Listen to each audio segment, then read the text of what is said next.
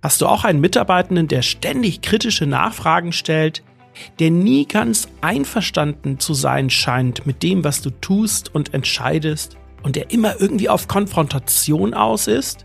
Wie geht man als Führungskraft mit solchen unbequemen Mitarbeitenden um? Darüber sprechen Ralf Lottermann und ich in dieser Episode der Chefetage. Viel Spaß! Herzlich willkommen in der Chefetage, der Podcast über Leadership, Strategie und Unternehmertum. Deine Gastgeber in dieser Folge sind Ralf Lottermann und Live Neugeboren.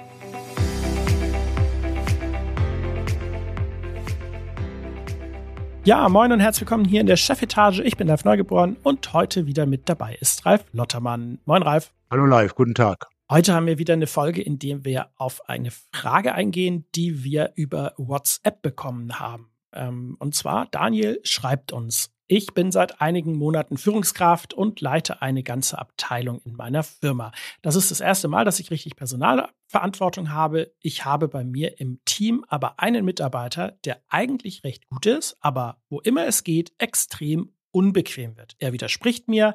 Man merkt ihm immer sehr an, wenn er mit etwas nicht einverstanden ist und einen echten Konsens kann man mit ihm irgendwie schwer erzielen. Habt ihr einen Tipp, wie ich mit unbequemen Mitarbeitern umgehen soll? Ja, ich würde sagen, Ralf, das ist die perfekte Frage für dich. Deshalb direkt an dich weitergeleitet. Was rätst du, Daniel? Wie geht man mit unbequemen Mitarbeitern um? Ja, also zunächst kann ich ja sagen, mir hat man auch immer angesehen, ähm, wenn ich mit was nicht einverstanden war. Das oder wenn mir vorstellen. eine Diskussion zu lange ging oder äh, wenn die am Thema vorbeiging, äh, hat mir das immer jeder angesehen. Also das ist nicht unbedingt, äh, unbedingt schlecht. Ist die Frage, wie dein Mitarbeiter äh, sich verhält und äh, du sagst ja, einen Konsens erzielen äh, ist schwierig. Kann ich sagen, muss man nicht immer. Ja, es, im Endeffekt, ähm, wenn du die Führungskraft bist, triffst du die Entscheidung, was du machen musst. Du musst die verschiedenen Meinungen hören, diskutieren und dann irgendwann sagst du so, jetzt haben wir alles genug diskutiert. Ich habe mir es alles angehört. Die Abwägung treffen wir und wir machen das so. Also ähm, Mhm. Führungskraft heißt ja nicht, dass man immer einen Konsens hat. Wenn man einen hat, ist gut, aber ganz oft hat man den eben nicht. Und was unbequeme Mitarbeiter angeht, dann gibt es zwei Möglichkeiten. Die musst du dir äh, selber irgendwo beantworten. Erstens, ist er konstruktiv? Bringt er dich und deine Abteilung und eure Arbeit weiter?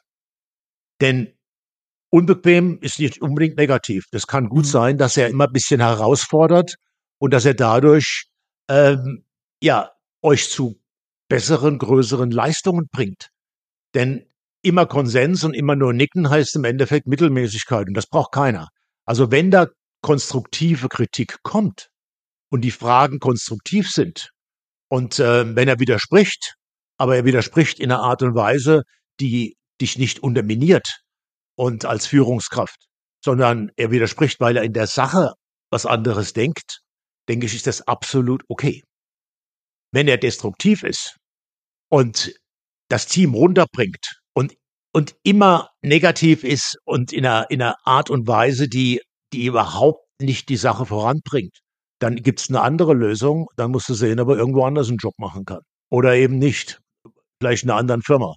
Aber äh, sonst geht es nicht. Klar, wenn, und wenn es irgendwo dazwischen ist, dann musst du mit ihm mal sprechen und musst ihm sagen, hey, ich mag deine Meinung, aber die in die Art gefällt mir nicht. Und dann funktioniert das. Also ich habe das schon ganz oft gehabt. Äh, beides, wo jemand richtig kritisch war und das hat mir gefallen. Und manchmal habe ich welche gehabt, die waren einfach sauer, weil sie vielleicht nicht den Job gekriegt hatten und äh, haben dann versucht, gegen mich zu schießen. Im Endeffekt muss man sich dann von dem trennen. Da Ja. gibt's sonst keine Möglichkeit.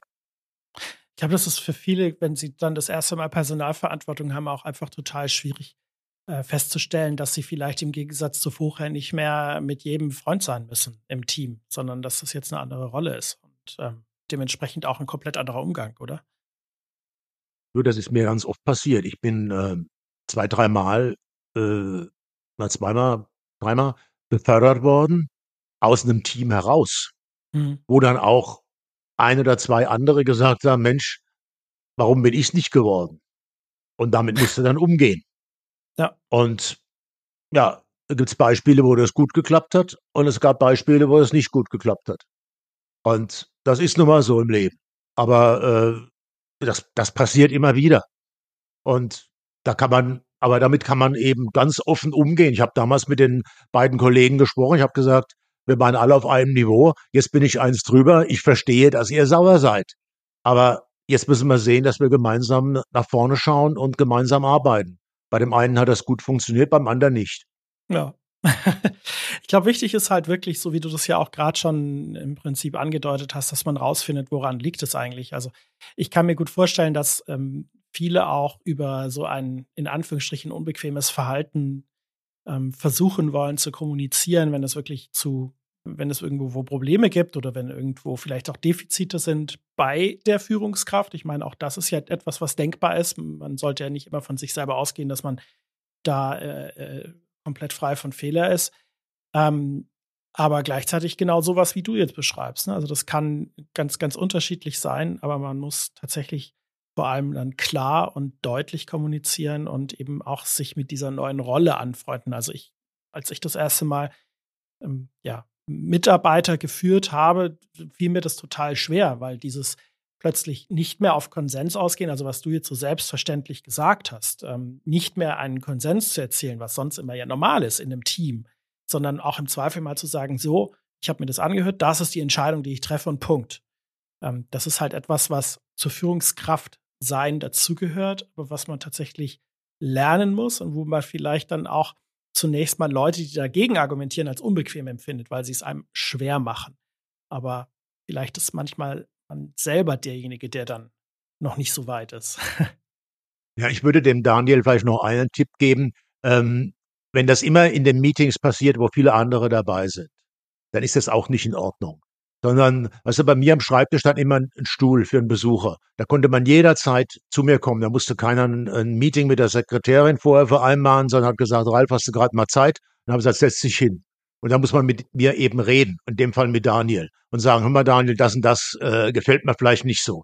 Das ist vielleicht besser, als immer in einem Meeting, wenn da noch viele andere dabei sind, da ähm, aufzutrumpfen. Also das ist auch nicht die Art, die man jedes Mal an den Tag legen soll. Also ich würde auch dem Daniel raten, mach mal ein One-on-One -on -One und sag ihm, sprich doch mal vorher mich an, bevor wir da im Meeting anfangen zu diskutieren. Ja, Daniel, ich hoffe, wir haben dir ein bisschen helfen können. Ähm, und ich hoffe, dass deine nächste Zeit als Führungskraft dort noch besser wird und dass du ganz viel Erfolg hast.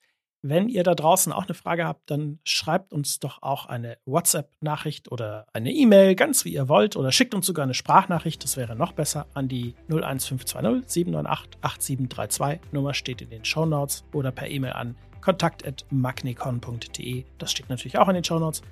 Und dann gehen wir auch auf deine Fragen ein. Ähm, und Ralf, wir freuen uns darauf. Hoffentlich kommt viel rein, ne? Du bist ready für neue Fragen. Any question. Sehr Anytime. Gut. Und damit ihr das nicht Vielen verpasst, Dank. abonniert unseren Kanal und dann hört ihr uns bald wieder. Bis bald. Ciao.